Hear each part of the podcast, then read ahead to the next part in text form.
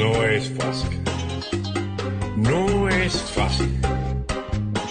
Pero ¿saben algo? La vida continúa. Mi comentario inicial es una noticia que acaba de producirse hace escasamente como una hora, hora tanto. Josep Borrell es el ministro de Relaciones Exteriores de la Comunidad Europea. Toda la información, si quiere entrar usted en detalle, está en la página web de EBTV. A través de un comunicado difundido este martes, el jefe de la diplomacia de la Unión Europea, Josep Borrell, ha negado la solicitud del régimen de Nicolás Maduro para que la Unión Europea sirviera de vedor en los comicios convocados para el próximo 6 de diciembre. En otra palabra, y lo voy a leer textualmente para que no haya confusión. Durante las pasadas, este es Borrell, durante las pasadas semanas he mantenido numerosos contactos con diferentes actores políticos venezolanos, tanto del régimen como de la oposición. De declaración, tanto como el régimen, primer calificativo, régimen, régimen. No está hablando con el presidente de la República de Venezuela, con el régimen, como de la oposición.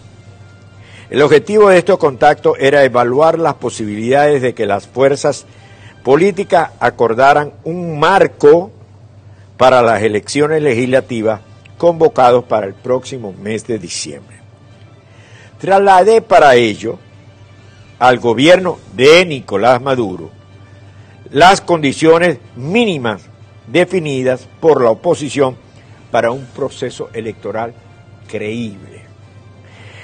Estas condiciones se referían a cuestiones básicas del proceso como el Consejo Electoral Nacional, la participación en pie de igualdad de todos los partidos políticos y de sus líderes, cuyas descalificaciones y persecuciones deben cesar así como la observación internacional. Los elementos esenciales para que pueda una elección trasladar la voluntad de un pueblo. Dicho en otra palabra. En el contexto de estos contactos, tomé nota de la declaración hecha pública el 2 de agosto por una representación amplia de los partidos políticos venezolanos, incluidos todos los representados en la Asamblea Nacional, en la que anunciaban su intención de no participar en las elecciones legislativas. Fue clave y determinante esa rueda de prensa, en la que hablaron los partidos políticos y después por separado a los diferentes elementos de prensa fueron dando sus declaraciones y quedó clara la voluntad mayoritaria de la oposición venezolana. Durante este tiempo, la Unión Europea recibió una invitación del gobierno de Nicolás Maduro para desplegar una misión de acompañamiento electoral, entre comillas. Un concepto que, como señalé a los interlocutores del gobierno, es ajena a la práctica de la Unión. ¿Por qué? La Unión Europea necesita, para desplegar una misión de observación electoral, no de acompañamiento electoral. Acompañamiento es un lenguaje ambidiestro, por decirlo de, elegantemente en televisión. Unas condiciones y garantías mínimas de credibilidad, transparencia e inclusividad y la capacidad de observar sin interferencia con el acceso completo a todo el proceso electoral. Tras todos estos contactos con representantes y líderes políticos, debo concluir que en estos momentos no se reúnen las condiciones para un proceso electoral transparente, inclusivo, libre y equitativo. Ahora bien, el ahora bien lo añado yo. En mis contactos Sugerí la posibilidad de ampliar los plazos electorales para dar respuesta a los requerimientos de la oposición. En respuesta he recibido una carta del ministro de Asuntos Exteriores en la que me informa de un acuerdo en ese sentido con parte de la oposición. Punto. Detengo ahí y pregunto, ¿cuál es esa parte de la oposición? Los usuales sospechosos, los de siempre, la mesita, la otra, la otra molleja, la otra y la otra. Eso que no representa nada. Sin embargo, dice Borrell, eso es un paso en la buena dirección, pero insuficiente para que la Unión pueda estar en disposición de desplegar una misión de observación electoral. Para ello, importante, sería necesaria una respuesta precisa y ampliamente positiva a las condiciones mínimas planteadas por la oposición. Vuelve a reiterar. He transmitido la carta a mis interlocutores de la oposición, así como a los Estados miembros de la Unión, a los que informaré más detenidamente en la reunión ministerial informal de Berlín y a los integrantes del Grupo Internacional de Contacto sobre Venezuela para convocar para una reunión ministerial. En otras palabras, las elecciones,